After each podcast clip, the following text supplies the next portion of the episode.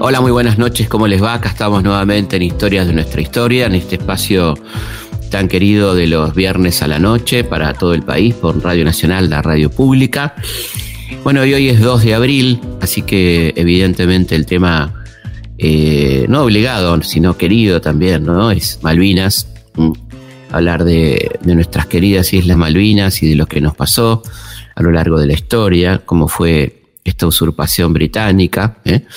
y, cómo fue mm, el inicio, aquella guerra también, de la que se cumple un nuevo aniversario. Ante todo hay que decir que las Malvinas eran un, territorio que estaba permanentemente en disputa porque fue eh, una zona estratégica del Atlántico Sur. Eh, aquellos que dicen que las Malvinas no sirven para nada o que han dicho que no, tiene sentido ocuparse de Malvinas, eh, bueno, además de un desprecio profundo por la historia, desconocen Dos cosas por empezar, bastante distintas, ¿no? La primera tiene que ver con que Malvinas fue durante, desde su avistamiento en el siglo XVI, 1520 eh, exactamente, por la gente de, Magallanes, algunos hombres desprendidos de la expedición de Magallanes, hasta comienzos del siglo XX, cuando se construye el Canal de Panamá, un lugar estratégicamente fundamental porque estaban muy cerca del estrecho de Magallanes, el único paso interoceánico al Pacífico. Los barcos pasaban necesariamente por Magallanes y Malvinas era un lugar estratégico absoluto. ¿no? Esto lo, tuvieron siempre presente los ingleses, por ejemplo, este, y otras potencias. Por otro lado, eh, Malvinas, la proyección de Malvinas da lugar al reclamo antártico, con lo cual también la soberanía en Malvinas es un tema fundamental para cuando se concrete eh, la transformación de estas soberanías eh, proclamadas sobre la Antártida en algún momento en territorios efectivamente ocupados. Así que ahí tenemos otro detalle muy importante porque Malvinas proyectan mucho espacio en la Antártida. Así que ahí tenemos dos elementos por los cuales ya debería interesarnos eh, Malvinas o deberíamos reconocer la importancia de Malvinas, a lo que se agrega en los últimos años, en los últimos 30, 40 años, este, el crecimiento económico de las islas, la fuerte inversión británica y eh, la riqueza itícola, ¿no? la explotación de, krill, de, de, mariscos, de pescado, que es una de las principales riquezas de la isla, además de la potencial explotación petrolera del lugar. Así que ahí tenemos una cantidad de cosas por las cuales tendríamos que decir que las Malvinas son importantes, que las Malvinas además son parte de nuestra plataforma continental, son territorio argentino por diversos motivos, entre otros porque eh, recordemos que cuando se produce la independencia, el Estado Nacional que se va conformando, las Provincias Unidas en principio, heredan todos los territorios que tenía España. Por lo tanto, también las Islas Malvinas que habían sido ocupadas por España efectivamente en 1767, después de una cantidad de días y vueltas, y eh, el Estado argentino decide ocuparla formalmente en 1820, eh, cuando el capitán David Jewett a bordo de la heroína ocupa las islas, eh, este, y luego finalmente la creación de la comandancia, ¿no es cierto? en 1829, cuando Luis Bernet este, se transforma en, gobernante de la isla, y bueno, lleva adelante toda una administración donde construye hasta una goleta, establece población, pero bueno, este, permanentemente esas, esas islas eran atacadas y violada esta, esta, soberanía por piratas norteamericanos fundamentalmente, que eran balleneros, cazadores de focas, hasta que Bernet se cansa y captura en 1831 dos barcos norteamericanos, los lleva a Buenos Aires y este, bueno, ahí se produce mm, una situación bastante particular donde Estados Unidos protesta, Rosas expulsa al cónsul norteamericano en Buenos Aires y son los norteamericanos los que mm, le dicen a los ingleses, pasando por Río de Janeiro, que era la gran base militar y naval de, Inglaterra en Sudamérica, que esas... Eh, que esas islas estaban realmente muy desguardecidas, ¿eh? que eran fácilmente ocupables, y así es que en enero del 33, el 2 de enero precisamente, se presenta la fragata Clio, comandada por el capitán John James Onslow, a ocupar las islas. Y a partir de ahí comienza la usurpación. Fíjense qué interesante como recordaba José Hernández aquel tema de, de los norteamericanos. Dice, a un buque de guerra norteamericano destruyó la floreciente colonia de Soledad y ese hecho injustificable fue precisamente el que indujo a Inglaterra a apoderarse de las Malvinas, consumando ese atentado contra la integridad territorial de la nación, cuya soberanía sobre aquellas islas había sido siempre respetada. Bueno, ahí teníamos a nada más y nada menos que el autor de Martín Fierro, José Hernández, contando cómo fue aquella agresión norteamericana contra las islas, ¿eh? después de la captura de dos barcos por parte de Luis Bernet, el, gobernador designado por este, el Estado de Buenos Aires en aquel momento, y eh, la ocupación inglesa que se lleva adelante, como decíamos, el 2 de enero de 1833 por este capitán Oslo, eh, bueno, y, lo que comienza a ser el reclamo permanente, ¿no? Por parte de las autoridades argentinas. ya este, durante el gobierno de Rosas, ¿eh? empieza este reclamo, y los ingleses dejan una administración semi-privada de las islas a un tal Mateo Brisbane, un escocés, antiguo colaborador de Bernet, que se convierte en capataz y que a partir de marzo comienza a explotar económicamente las islas. Eh, Brisbane tiene algunos hombres de confianza, como Juan Simón, un francés capataz también de la época de Bernet, y al despensero irlandés William Dixon. En tanto, este, los peones que habían quedado, eh, en su mayoría indios y gauchos, eran tremendamente explotados. ¿eh? Se les pagaba con vales que podían canjear solamente la, en la despensa de Dixon con precios exorbitantes. Se los explotaba, se los maltrataba, hasta que el 26 de agosto de 1833 estalló la rebelión, al frente de la cual se puso el famoso gaucho Antonio Rivero, ¿eh? el lo siguieron varios este, que lo acompañaron y eh, dieron muerte a Brisbane, Dixon y Simón y este, enarbolaron la bandera argentina, ¿eh? este, reafirmando la soberanía nacional, a la espera de un barco que, que los venga a rescatar o que venga a reforzar esa presencia que nunca llegó, eran muy difíciles las comunicaciones entre la isla y Buenos Aires, y eh, los que sí llegaron fueron los ingleses el 7 de enero del 34, a bordo de la demasiada explícita fragata Challenger, ¿no? El nombre. Eh, llegó Henry Smith, que asumió como gobernador británico de las islas y desde entonces hasta 1982 este, ocuparon este lugar. Rivero y sus compañeros fueron llevados a Londres, fueron juzgados, pero no encontraron méritos para, para condenarlos.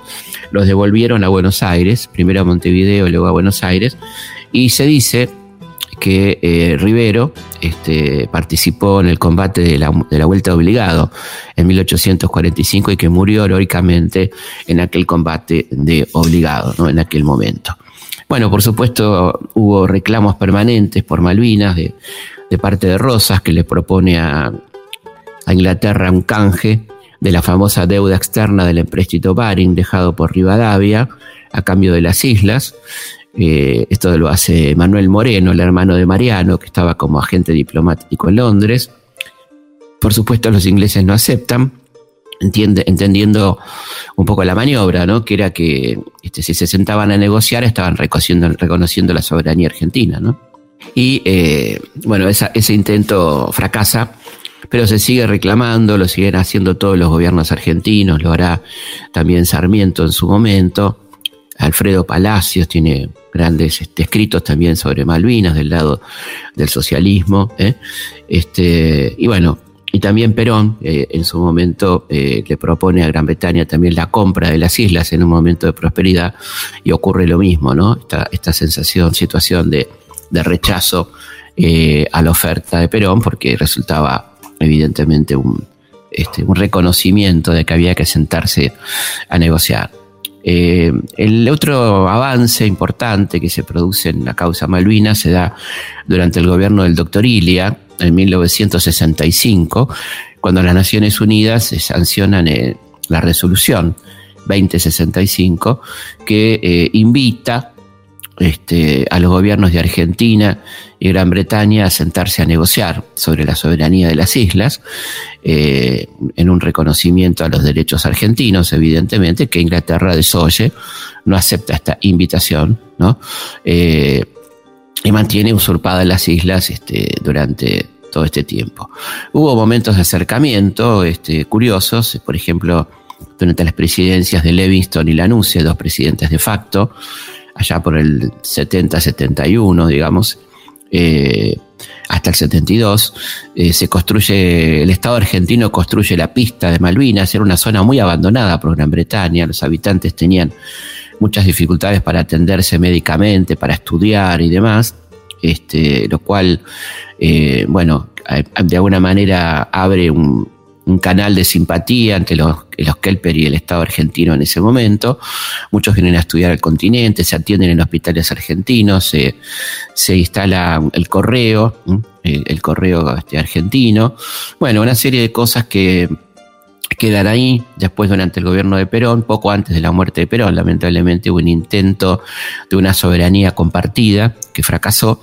Y bueno, ya cuando viene la dictadura va a tomar este tema como un elemento de propaganda, un elemento este, absolutamente contradictorio con su, con su este, forma de pensar y, y actuar, ¿no es cierto? Porque veníamos nosotros reclamando esta soberanía este, de la hermanita perdida en todos los tribunales internacionales y nadie hacía, nada hacía pensar que la dictadura más internacional de la historia argentina, ¿no? la que comenzó con la tarea sucia de destruir cualquier vestigio de nuestra soberanía popular, territorial, patrimonial, fuera a encabezar un ataque sobre las islas en nombre de la patria y en contra del imperialismo, ¿no? Esto era realmente impensable y tenía que ver más bien con el, con el contexto, ¿no? Con el contexto político y social de, aquel momento, ¿no? Eh, de pronto, este, millones de argentinos nos despertamos el 2 de abril de 1982 con la inusual música folclórica, ¿eh? que emitían las radios este, argentinas, eh, que estaban manejadas generalmente por este, los genocidas, estas radios, ¿no? por el aparato de propaganda, aún las privadas, donde se pasaba casi exclusivamente música en inglés, y de repente empezamos a escuchar guainos, carnavalitos, este, música folclórica, sucedida por este, marchas ¿eh? y comunicados oficiales que nos decían que habíamos recuperado las Malvinas, ¿no?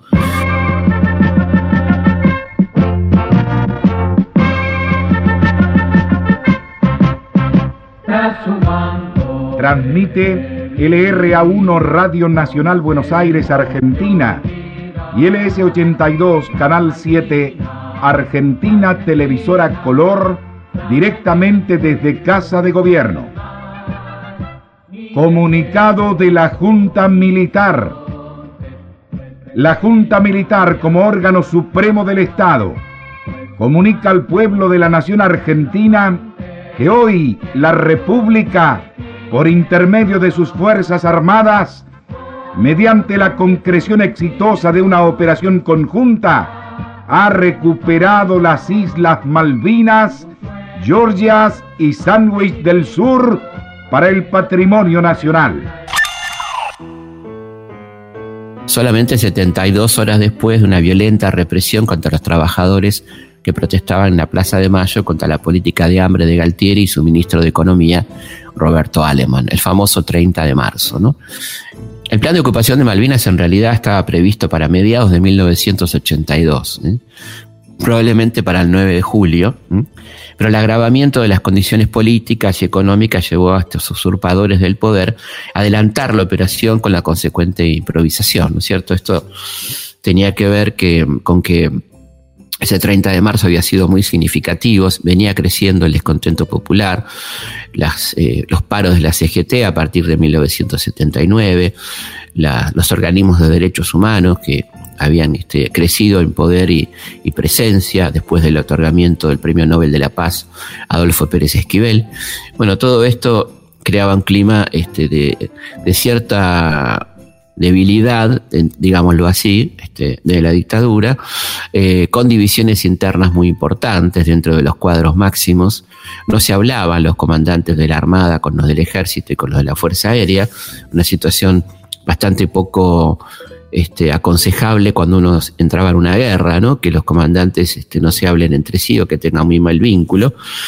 Eh, la dictadura comenzaba a hacer agua, ¿no? es decir, necesitaba apoyos internos para mantenerse en el poder y analizó erróneamente la situación internacional, digámoslo así, ¿no? Porque después de mantener muy malas relaciones con Estados Unidos durante la presidencia de James Carter de 1976 a 1980, fundamentalmente por su política de derechos humanos y recibir duras sanciones, como por ejemplo el bloqueo de armas, la venta de armas, el gobierno argentino se alineó, se puso muy feliz cuando llegó a la presidencia el ultraderechista Ronald Reagan, ¿no?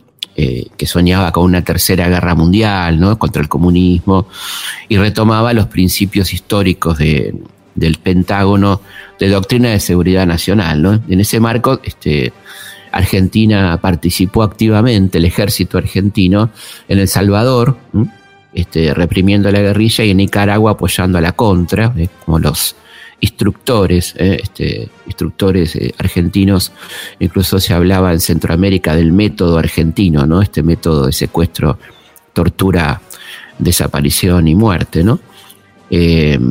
Bueno, estos compromisos, este, más algunos mensajes favorables de la administración Reagan hacia la Argentina, como la de tener un papel protagónico en el Atlántico Sur, en las maniobras conjuntas de la OTAN, eh, le hicieron pensar a estos militares argentinos que era el momento de realizar una demostración de fuerza para señalarle a Reagan cuál era el país más poderoso de la región y más comprometido con los Estados Unidos. Evidentemente, este, a Estados Unidos no le iba a caer bien de ninguna manera que atacaran eh, posesiones, eh, más, por supuesto ilegales, pero posesiones al fin de su principal aliada en la, OTAN, que era Gran Bretaña, ¿no? O sea, confiaban ridículamente que Inglaterra iba a aceptar una salida negociada después del desembarco argentino, ¿no? Y esto era este, completamente absurdo, ¿no? Habían ocurrido algunas cosas también eh, en el medio, pero siempre con este esta planificación peregrina ¿no? que hacían estos militares, un poco enloquecidos con, con, el monopolio del poder, porque había ocurrido que el 19 de marzo había un grupo de trabajadores y militares argentinos que desembarcaron en la Georgia eh, ocupadas por Gran Bretaña, también junto con Malvinas en 1833, para cumplir un contrato que se había suscrito en 1981 con una firma escocesa vinculada a la corona británica para el desmantelamiento de una planta ballenera. Esta era la cuestión. El 20 de marzo, al día siguiente, Londres presenta una protesta formal, considerando este hecho del desembarco como un agravio a su soberanía, porque habían izado la bandera argentina y cambiado algunas este, señales inglesas. Eh, las relaciones diplomáticas se fueron deteriorando y hubo algunas conversaciones el gobierno argentino se reservó el derecho de llevar a cabo el procedimiento que mejor resulte de su interés. ¿no? Todo esto evidentemente era como preparar el terreno para lo que ya tenían pensado, que era este, la ocupación de Malvinas que se produce, como ustedes saben, eh, el 2 de abril de 1982 en, Puerto Stanley. Eh, y mm, es interesante porque el primer nombre que se, que se decide darle a Puerto Stanley, el Puerto Stanley recuperado, es Puerto Rivero, en homenaje al querido Gaucho Rivero del que estamos hablando, pero consultas a algunos académicos históricos muy conservadores este, y las propias dudas surgidas del seno del gobierno militar desaconsejaron ese nombre, pues se trataba de un gaucho bandolero y por lo tanto no era muy correcto ponerle ese nombre, así que quedó por fuera el homenaje merecido a Rivero este, y se le puso entonces Puerto Argentino. Ese mismo día, este, comienza una gran campaña mediática, una campaña impresionante de todos los medios de comunicación argentinos y eh, se convoca a la Plaza de Mayo para que Galtieri diga estas cosas. Hoy 2 de abril recién hemos comenzado con la actitud de recuperar las Malvinas y toda su zona de influencia y ya flamea la bandera argentina en nuestra islas.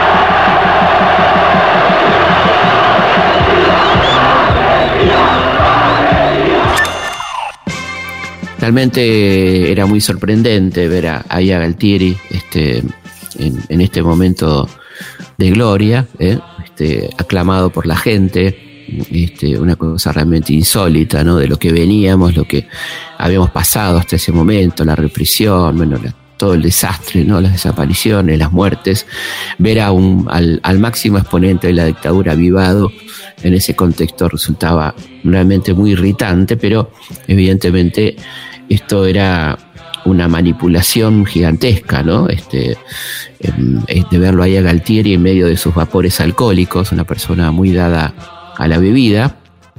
Este, esto no es una apreciación personal, es algo sabido por todo el mundo. La censura era absoluta, ¿no? Y no se dejó emitir ninguna opinión contraria a la forma de actuar de aquel gobierno. Difundió una imagen nacionalista, ¿no? El gobierno puesta de manifiesto en la prohibición de temas musicales cantados en inglés, por ejemplo. Eh, pero es interesante esto, ¿no? Porque eh, le trajo un serio dolor de cabeza a los programadores de radio, ¿no? Donde este, tenían una lista de más de 3.000 temas musicales censurados eh, de cantantes en español algunos este, por motivos políticos, otros por motivos sexuales. Ahí entraba en este último rublo alguna canción de Cacho Castaña, ¿no? Así que imagínense la dificultad de, de, volver a poner música en español, por lo tanto se debió flexibilizar esa prohibición y esto llevó que eh, durante la guerra hubiera, un, este, hubiera una necesaria difusión de música en español particularmente música argentina, y ahí empezó un rebrote muy importante de lo que empezó a llamarse el rock nacional, ¿no? que hasta ese momento era llamado música progresiva o de distintas maneras, y ahí se empieza a llamar rock nacional, y bueno, hay un auge potentísimo de figuras como León Gieco, Charlie García, se vuelve a escuchar a Serrat, etcétera, ¿no? Por una cuestión de, del absurdo de la prohibición de, de aquel gobierno, ¿no? Esta este nacionalismo, entre comillas, que prohibía a Pink Floyd, este, a los Beatles, ¿no? Este, era, por otra parte, totalmente contradictorio y era completamente ficcional, por supuesto, ¿no? Porque las 500.000 hectáreas inglesas de la Patagonia y los intereses de las compañías británicas permanecieron intocables, o sea, no hubo ninguna confiscación de cuentas ni nada que se le parezca. El problema era Pink Floyd, en todo caso, que como sabemos estaba completamente en contra de Thatcher y completamente en contra de la guerra.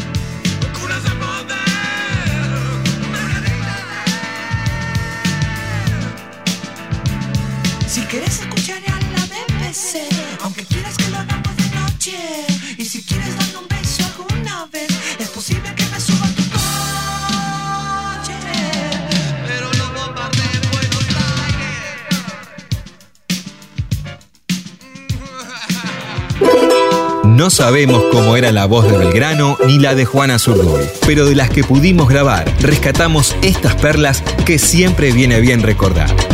Perlitas sonoras, en historias de nuestra historia. Bueno, vamos a ir a la pausa con la perlita de este viernes, que tiene que ver con la colecta que se estaba haciendo, ¿no? la solidaridad de la gente para juntar comida, elementos de abrigo para los soldados. Y esto decía el oficial encargado de esta cuestión logística ¿eh? que estaba funcionando ahí en la rural. Palabras lamentablemente memorables. Después de la perla vamos entonces a la pausa y seguimos aquí en Historias de nuestra historia. Volvamos nuevamente al tema central, Malvinas. Hemos recogido la consulta. ¿Qué comen? ¿De qué se alimentan los soldados argentinos? ¿Quién se ocupa de ellos en este aspecto? Teníamos la presunción de que todos nos ocupamos de ellos, por así decirlo. Pero además fuimos a un lugar donde comprobamos precisamente eso. Bueno, nosotros preguntamos, general, tratamos de ubicarnos en quiénes son los más ávidos de información. Y se nos ocurre, se nos ocurre que las mamás de los soldados, por ejemplo, las novias, los familiares, son los que quieren saber fundamentalmente qué, reciben allá. A las mamás y las novias les puedo decir lo que ocurre en, unos cuantos años de servicio que yo tengo. La primera gran preocupación es que no le pasa nada, como es natural, De hecho, lo descarto. Van a volver, no solo van a volver, sino que van a volver con la bandera de la victoria. Ya, ya la están obteniendo, ya la están obteniendo. La otra preocupación es, ¿pasarán frío? ¿Pasarán hambre? Yo soy el responsable de las dos cosas. Así que si pasan frío, pasan hambre, ya saben quién es el culpable. Yo les puedo asegurar que no pasan frío porque tienen muchísimo abrigo y van a volver con algunos kilos de más porque comen mejor que en casa. Felipe Piña hace historias de nuestra historia por Nacional AM870, la radio pública.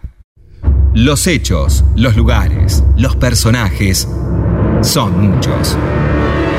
La forma de contarlos, una sola. Historias de nuestra historia. Con Felipe Piña.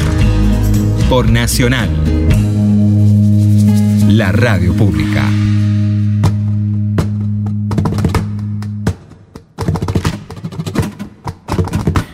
Seguimos en Historia de nuestra historia hablando de Malvinas. Quiero recordarles las vías de comunicación, que son eh, nuestra página web www.elhistoriador.com.ar que ya acumula 40 millones de visitas.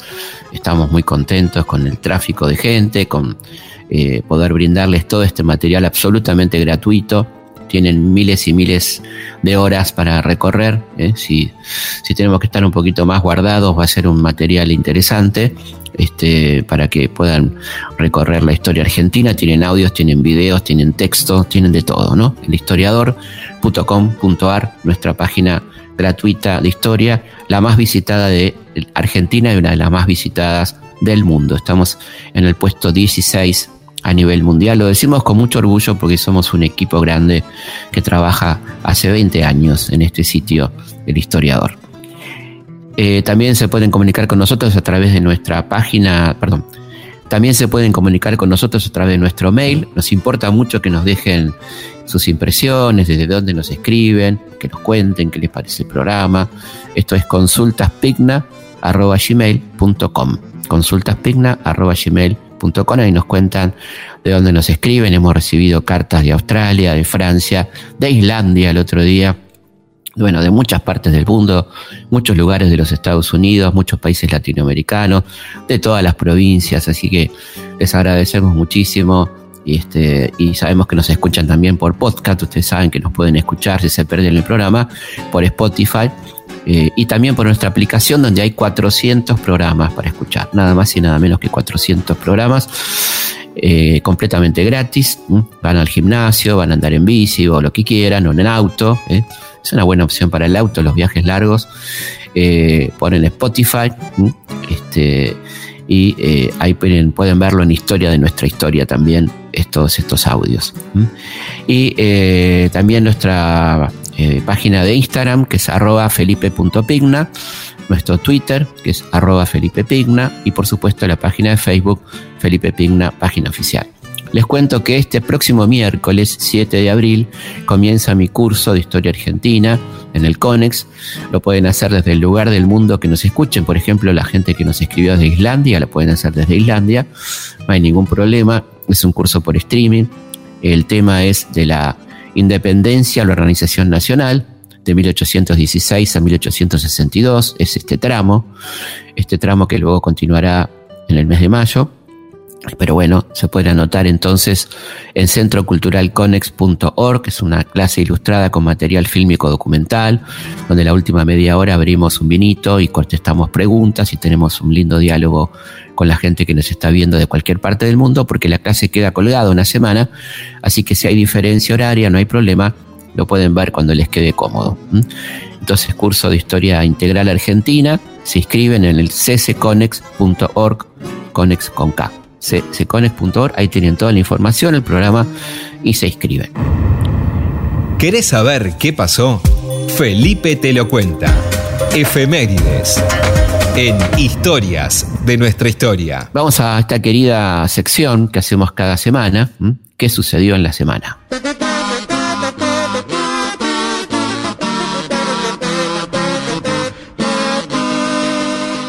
¿Qué sucedió en la semana? ¿Eh? En este caso no, atendemos urgencias, ¿no? Estamos hablando de cosas del pasado como corresponden a la tónica de este programa. Un 2 de abril de 1916, Hipólito Yrigoyen es elegido presidente en los primeros comicios presidenciales celebrados bajo el imperio de la ley Sáenz Peña, es decir, los primeros comicios sin fraude. Y justamente seis años después, en 1922, recordemos que los periodos presidenciales eran de seis años, se producen las elecciones también, el 2 de abril de 1922, que llevan a la presidencia al correligionario de Irigoyen, que luego se va a demostrar su más férreo enemigo, Marcelo Torcuato de Alvear, el antipersonalista, como le gustaba proclamarse. El 2 de abril de 1976 fue un día particularmente trágico para la historia argentina. Eh, es el día que José Alfredo Martínez Dios, el ministro de Economía, este, de la dictadura y el hombre fuerte de la dictadura, una persona fundamental de la dictadura, la pata civil más importante ¿eh? de aquel golpe cívico-militar, José Alfredo Martínez Dios entonces anuncia el plan económico de destrucción de nuestra economía, ¿no? de liberación de importaciones, cancelación de subsidios a las importaciones, etcétera, etcétera, eh, congelamiento de salarios y liberación de precios, bueno, un plan que hoy llamaríamos neoliberal, sin ninguna duda. En 1991 la banda Rolling Stone publica el álbum vivo Flashpoint, ¿eh? grabado en diferentes shows de la gira Steel Wheels ¿eh? Urban Jungle Tour, un, discazo de 1991. En 1997, durante la presidencia todavía de, Carlos Menem, los gremios docentes instalan la carpa blanca frente al Congreso en reclamo de mejoras salariales, la sanción de una ley de financiamiento educativo y la derogación de la ley federal de educación. La protesta se extendió hasta finales de 1999. En 2005, un 2 de abril, muere el Papa Juan Pablo II, que había nacido en la ciudad de Ładoci eh, en 1920, en Polonia, como todos sabemos. Su nombre era Karol Joseph Wojtyla, eh, se dice en polaco, y fue el primer papa polaco de la historia. ¿eh? había asumido el papado en 1978. Un 3 de abril de 1895 comenzaba en Londres el juicio contra el escritor Oscar Wilde. ¿eh? En la Inglaterra victoriana penaba la homosexualidad y el dramaturgo fue condenado por indecencia grave. Fue encarcelado durante dos años. El gran escritor, este, autor entre otras cosas maravillosas de la importancia de llamarse Ernesto, ¿no? entre otros textos eh, fundamentales. El 3 de abril de 1905 se fundaba en Buenos Aires el Club Atlético Boca Juniors. Y un 3 de abril de 1990 muere en California la cantante norteamericana de jazz Sarah Vaughan.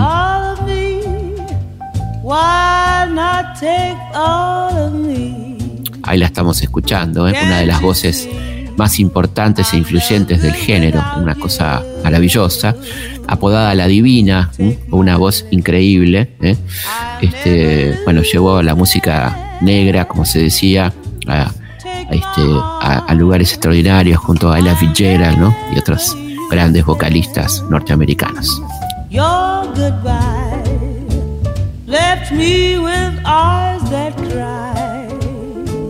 How can I go on, dear, without you.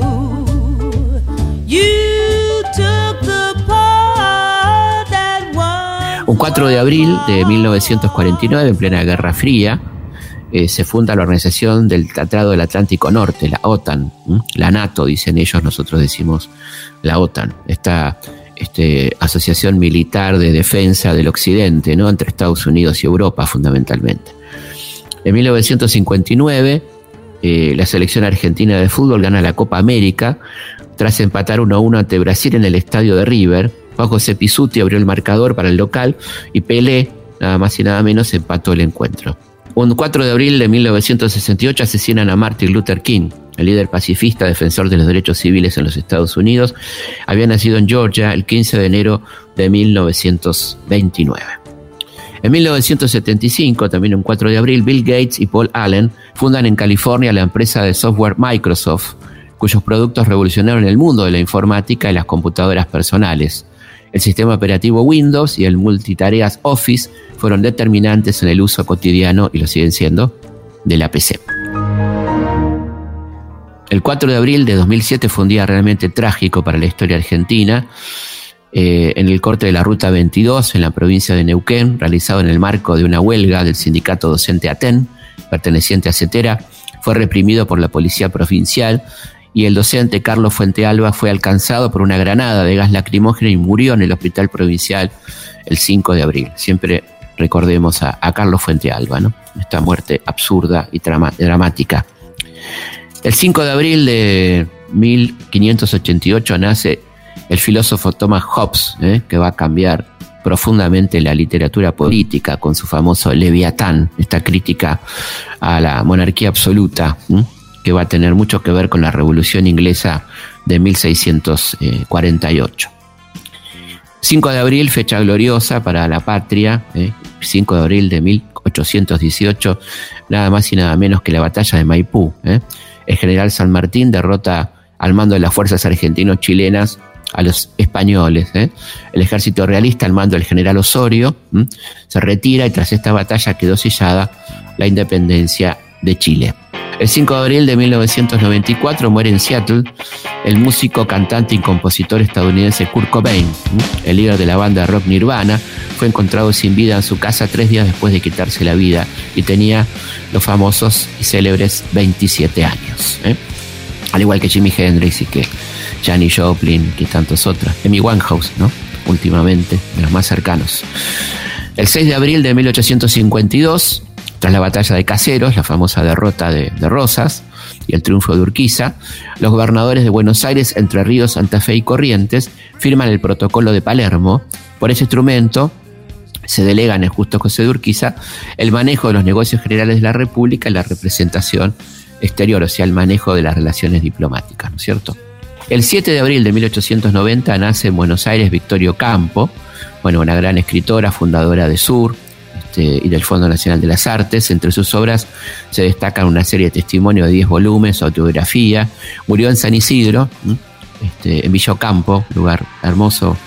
Cuando se pueda, hay que visitarlo. El 27 de enero de 1979. Eh, el 7 de abril de 1894 aparece el diario socialista La Vanguardia, ustedes saben, fundado por Juan B. Justo, que antecede al partido. Es curioso, pero es un, un órgano de prensa que antecede al partido dos años. El Partido Socialista se funda en el 96, la vanguardia aparece en el año 1894. En 1933, un 7 de abril, se legaliza en Estados Unidos la venta de cervezas con hasta 3,2% de alcohol y de vinos, con lo que se pone fin a la ley Boston, o famosa ley seca, ¿no? Vigente desde 1919. Un enorme festejo, bueno, la gente se puso muy alegre, se imaginan cómo terminaron varios aquel 7 de abril de 1933 y por eso en Estados Unidos este día se celebra el Día de la Cerveza, el 7 de abril. En 1939, el 7 de abril, también nace uno de nuestros preferidos, eh, el director de cine Francis Ford Coppola, ¿eh? ganador de cinco premios Oscar, que es poco, ¿no? Para tanta trayectoria. Bueno, ya con el padrino alcanza, ¿no? Parino 1, 2 y 3, ¿eh? este, Apocalipsis nada, bueno, tendríamos bastante para, para hablar de, Coppola, pero con esas tres ya estamos bien, ¿no? Así que bueno, el 8 de abril de 1973 muere en Francia Pablo Picasso, ¿eh? bueno, destacadísimo pintor que había nacido en Málaga el 25 de octubre de 1881, autor de, de centenares, es un autor muy prolífico, un pintor muy prolífico, por supuesto todos recordamos Guernica, ¿no? Este, aquella alegoría de la, de la guerra civil española. Un 8 de abril de 1994 se muestra al público la restauración de los frescos de la Capilla Sixtina, que fue realmente extraordinario, ¿no? La luz que ganaron esos frescos, ¿eh? este, obviamente compuestos eh, por Miguel Ángel en su momento, ¿no? Eh, el 8 de abril de 2001, esto es para los hinchas de Boca, eh, Juan Román Riquelme festeja el segundo tanto de la goleada de Boca River, 3 a 0, llevándose las manos a las orejas imitando el gesto de Topollillo. La celebración se convertirá en un clásico del volante Geneise de aquí en adelante.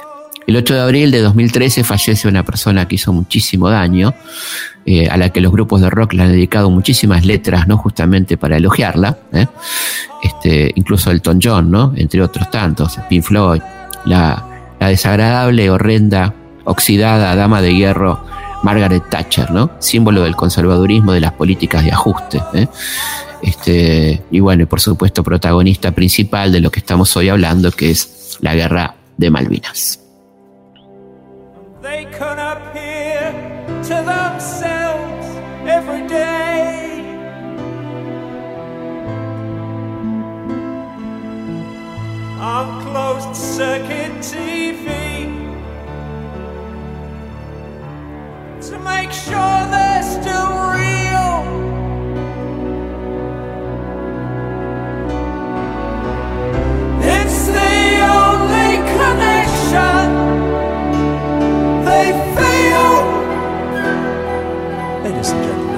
Welcome Reagan and Haig, Mr. Bagan and friend, Mrs. Thatcher and Paisley, Mr. Brezhnev and party, the ghost of McCarthy, and the memories of Nixon.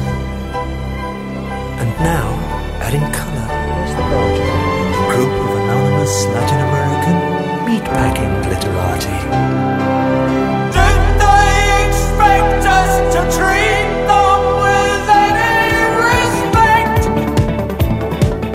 Buenas noches, señores. Un cable de último momento de Londres. La primer ministro británica, Margaret Thatcher, acaba de declarar en los comunes que las gestiones de paz de las Naciones Unidas se hallan en un callejón sin salida y que es inevitable, dice la Thatcher, para su país buscar una salida militar al conflicto con la Argentina. Pero la señora Thatcher no solo emplea esta suerte de terrorismo verbal o de violencia verbal, también impulsa la violencia bélica. Para constatar esta aseveración, corresponde hacer en el estilo 60 minutos lo siguiente.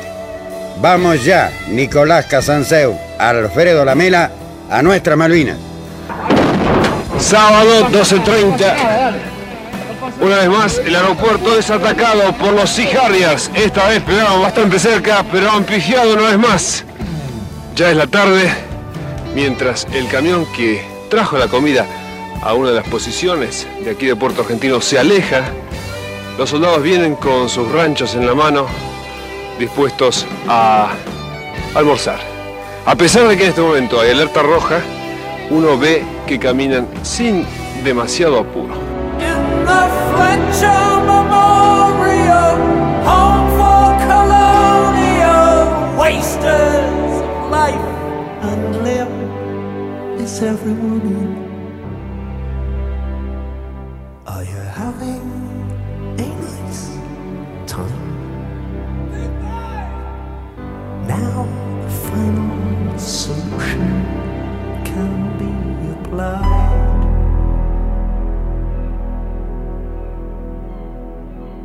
Historias de nuestra historia, con Felipe Piña, por Nacional, la radio pública. Hablábamos de, cómo reaccionó el gobierno militar argentino, cívico-militar, no expropiando ninguna hectárea de las 500.000 sobre costa, ¿no? Sobre costa, que era un tema estratégico, inglesas, de, estancias inglesas, ni tocó una sola libra de las cuentas inglesas en Argentina. En cambio, la Thatcher, al otro día del 2 de abril, manda a bloquear todas las cuentas argentinas en Londres. Los medios de, de comunicación, absolutamente eh, obedientes y genuflexos con el régimen, más allá de los otros que estaban en manos del régimen, recordemos, todos los canales de televisión habían sido ocupados por las Fuerzas Armadas, se habían distribuido cada uno un canal. Eh, decían que Inglaterra no se molestaría en defender estas islas, ¿eh? tan lejanas y sin importancia, ¿no? que para ellos, pero la reacción inglesa fue absolutamente inmediata. El 3 de abril, Thatcher anunció el envío de una poderosa flota, la Tax Force. ¿eh?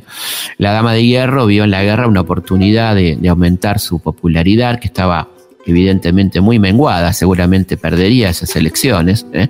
por las políticas de desempleo, de ajuste, de miseria, de cierre de minas y de empresas estatales, como se puede ver en toda la filmografía inglesa de la época, ¿no es cierto? Las grandes películas inglesas sobre estos temas, ¿eh? Eh, desde Billy Elliot a bueno, tantas otras maravillosas películas este, que hablan de la situación de la Inglaterra tacherista, ¿no? Eh, la recuperación de las islas por parte de la democrática Gran Bretaña, eh, esto sí, así se decía, ¿no? A nivel mundial, la propaganda mundial, este, era un acto de, de civilización frente a la ocupación por una sangrienta dictadura, ¿eh? que, en lo cual, por supuesto, tenía toda la razón, ¿no? Este, no no en, lo- en- en la usurpación de las islas, sino en la calificación de la dictadura y de la catadura moral del gobierno de Galtieri, que no era peor que el de Thatcher, salvo que era un gobierno autoritario, el de Thatcher había sido elegida democráticamente, ¿no? Detalle no menor, pero las personalidades de todos sujetos eran bastante similares, la Thatcher y Galtieri, ¿no?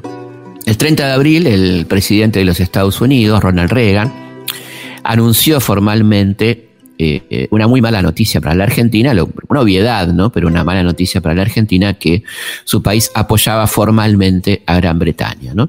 Este, este anuncio fue, se podrán imaginar, un durísimo golpe para el gobierno militar argentino que soñaba todavía con la neutralidad y envalentonado este, por esta, este apoyo, el gobierno de Gran Bretaña inició los bombardeos sobre Puerto Argentino y dos días más tarde se produce el hundimiento del crucero General Belgrano, que se encontraba fuera del área de exclusión fijada por los propios británicos, con un saldo de 368 muertos, decenas de desaparecidos y heridos. ¿Mm?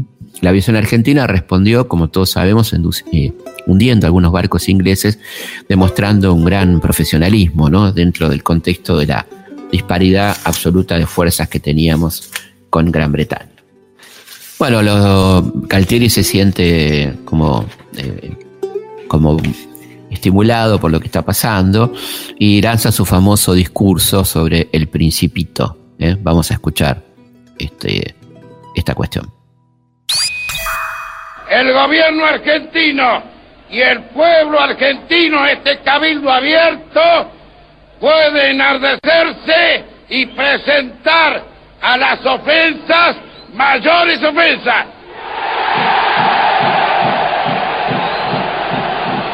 Que sepa el mundo, América, que un pueblo con voluntad decidida como el pueblo argentino, si quieren venir, que vengan, les presentaremos batalla.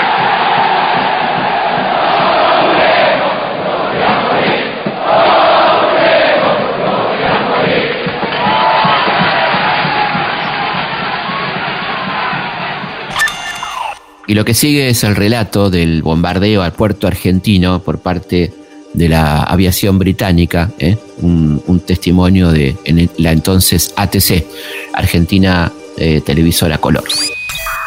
8 y 23 de la mañana se repite el ataque contra Puerto Argentino con mucha mayor intensidad. Antes habían sido dos aviones que habían bombardeado el aeropuerto con escasa suerte. Ahora el tiroteo es mucho más intenso y se ve que además otro de los blancos es el mercante argentino que está en la bahía. Contestan nuestras baterías antiaéreas y se ve el refulgir de sus disparos en el aire. Un ruido que ahora se hace más intenso.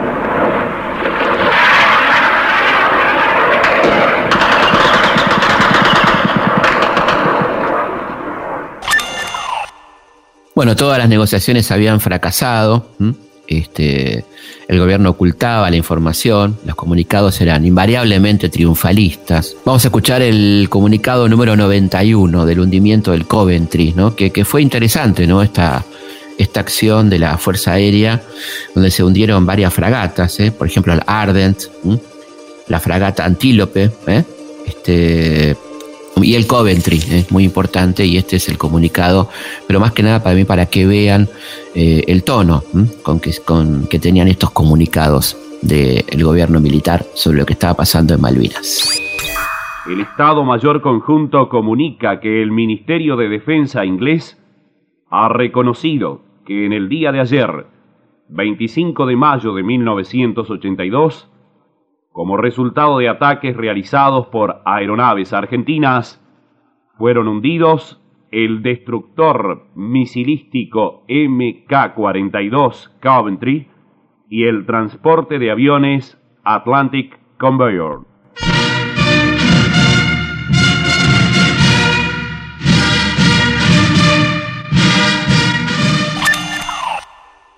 El 4 de junio Gran Bretaña logra vetar, ustedes saben que Gran Bretaña tiene veto en el Consejo de Seguridad, un pedido de, al cese de fuego de las Naciones Unidas, o sea, estaba decidida a todo y nada.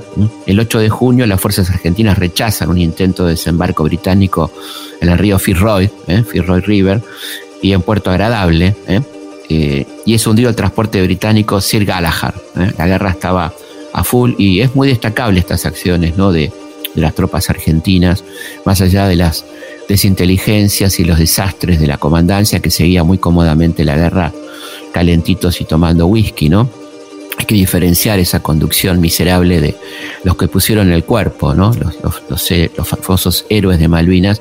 Y en este sentido la Fuerza Aérea tuvo un rol claramente destacado. ¿eh? Eh, y por supuesto los infantes, que tenían muy poco como para defenderse en aquellas circunstancias eh, tremendamente desfavorables. ¿no? La prensa argentina también engañaba a la gente, ¿no? Este, seguimos ganando, decía la tapa de la revista Gente, mientras los ingleses habían desembarcado Malvinas ya, ¿no? El 15 de mayo comenzaba su imparable ofensiva hacia Puerto Argentino. Eh, 10.000 efectivos, en su mayoría jóvenes de 18 años, esperaban mal alimentados y peor equipados al ejército profesional británico, apoyado por la tecnología estadounidense y con una mano muy importante por parte del gobierno chileno, en manos del dictador Pinochet, ¿eh? que obviamente colaboró absolutamente con Estados Unidos y con Gran Bretaña en aquella gesta. En medio de toda esta situación y una derrota inevitable ya a esta altura, más allá de las acciones heroicas, eh, el 11 de junio llegó a la Argentina el Papa Juan Pablo II, fue recibido por una multitud al grito de queremos la paz. ¿eh? Eh, y ahí viene la locura en estos momentos finales de ofensiva total, cerco sobre Puerto Argentino por parte de las tropas inglesas, la orden de Galtieri de combatir hasta perder las dos terceras partes de la fuerza, ¿no? Imagínense ustedes lo que hubiera significado esto, ¿no? Este, la muerte de, más de 8.000 muchachos inútilmente. Eh, finalmente el gobernador Menéndez ¿eh? decide la rendición de Puerto Argentino, ¿no? La noticia fue emitida en medio de un partido del Mundial de Fútbol de España, recordemos, ¿no? Este, eh, un, un, mundial que fue seguido con mucho interés hasta la, la, pérdida de clasificación de Argentina, en la expulsión de Maradona y todo aquello. Y eh, la noticia causó, por supuesto, una gran frustración por parte de la sociedad argentina, que salió a las calles y se dirigió a Plaza de Mayo. Galtieri había dicho que iba a hablarle al pueblo desde los balcones, imaginan ustedes que esto resultó imposible. Se produjeron graves enfrentamientos y la gente atacó el móvil de Canal 7 en una especie de acto reflejo por cómo le había mentido ese canal, esa, emisora, ¿no? Argentina Televisora Color, eh, durante todo el periodo de la guerra, ¿no es cierto? Bueno, así anunciaba Galtieri, ¿no? La rendición de Malvinas, fíjense que evita ¿no? este, este término, eh, este miserable personaje de la historia argentina. Combatieron para desplazar de nuestro suelo el último vestigio de coloniaje combatieron por la misma esencia de nuestra identidad nacional y americana. Combatieron por las mismas causas que presidieron el nacimiento glorioso de nuestra patria. Pidamos a Nuestra Señora de Luján que abogue ante Dios nuestro Señor por las vidas y el triunfo de sus fieles. Y agradezcámosle que nuestras almas estén reconfortadas por la reciente presencia de su santidad. La dignidad y el porvenir son nuestros y ellos nos darán la paz y la victoria. Tras la derrota argentina en la guerra, con todos sus saldos de dolor, de tantos muertos y esta retirada dolorosa, estos heridos, vino entonces la renuncia de Galtieri, la asunción de Viñone y la promesa de convocatoria a elecciones, este, bastante imprecisa, por cierto. Eh, estamos en junio de 1982, está empezando una nueva Argentina, una nueva Argentina que iba a tener todavía un año y medio de transición a la democracia. ¿eh? Pero esa es otra historia de la que hablaremos en otro momento. Queremos dejar nuestro homenaje a los héroes de Malvinas, a los que murieron en el territorio, a los que se suicidaron después por haber recibido la indiferencia y hasta el desprecio de la sociedad triunfalista que no los quería ver. Bueno, nuestro respeto, nuestro reconocimiento a toda la gente que dejó su vida, su corazón este, en Malvinas, eh, así que vaya este programa en su memoria. Un abrazo muy grande, nos volvemos a encontrar el próximo viernes, como siempre, aquí en Historias de nuestra historia. Puede más la indiferencia de tu gente que la bala más voraz del enemigo. Me pregunto qué pasaba por la mente del infame que te estaqueaba en el frío. Te sacaron de lo hondo de la selva o de algún potrero ingenuo y olvidado. Te sacaron de tu casa y sin abrigo. Te largaron en el viento surelado. Te entregaron armas que no conocías, que con suerte cada tanto funcionaban. En un hoyo que cavaste repetías las canciones que creías olvidadas. No sabías que era sentirte tan lejano, ni que el hambre se comiera tus entrañas. Solo estaba la mirada de un hermano, con la misma incertidumbre en la mirada. Por siempre serán héroes, por siempre serán héroes, por siempre nuestros héroes de Malvinas y por siempre serán héroes, por siempre serán héroes, por siempre nuestros héroes de Malvinas. Historias de nuestra historia. Conducción Felipe Pini. Producción Cecilia Musioli.